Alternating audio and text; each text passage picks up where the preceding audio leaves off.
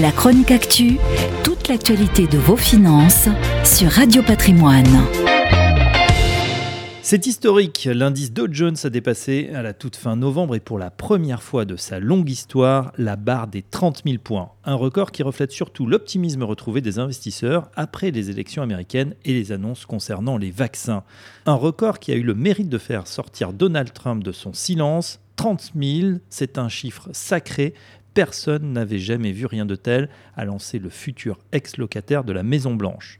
En effet, il avait fait de la bourse l'un des principaux baromètres du succès de son action présidentielle. Et il est vrai que lorsque le Dow Jones avait franchi pour la première fois de son histoire la barre des 20 000 points en 2017, c'était en réaction à la baisse des taxes annoncée par l'administration Trump.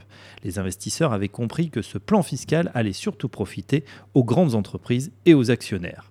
Malheureusement pour le président sortant, le nouveau record battu par le Dow Jones n'a que peu à voir avec son action.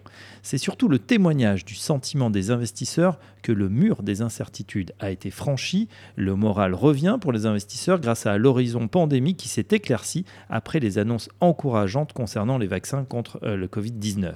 Pour les marchés, cela permet d'éloigner le spectre du reconfinement à répétition, ce qui aurait plombé encore un peu plus l'économie. Une fois de plus, ce record donne l'impression que les marchés financiers n'évoluent pas dans le même monde que le commun des mortels. Malgré l'annonce des vaccins, les États-Unis ne sont pas sortis de la pandémie et traversent une période de profonde récession avec un nombre de chômeurs qui a explosé.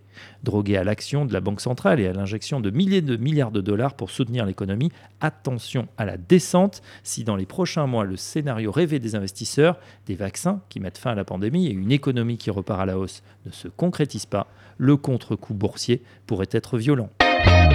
La chronique actu, toute l'actualité de vos finances sur Radio Patrimoine.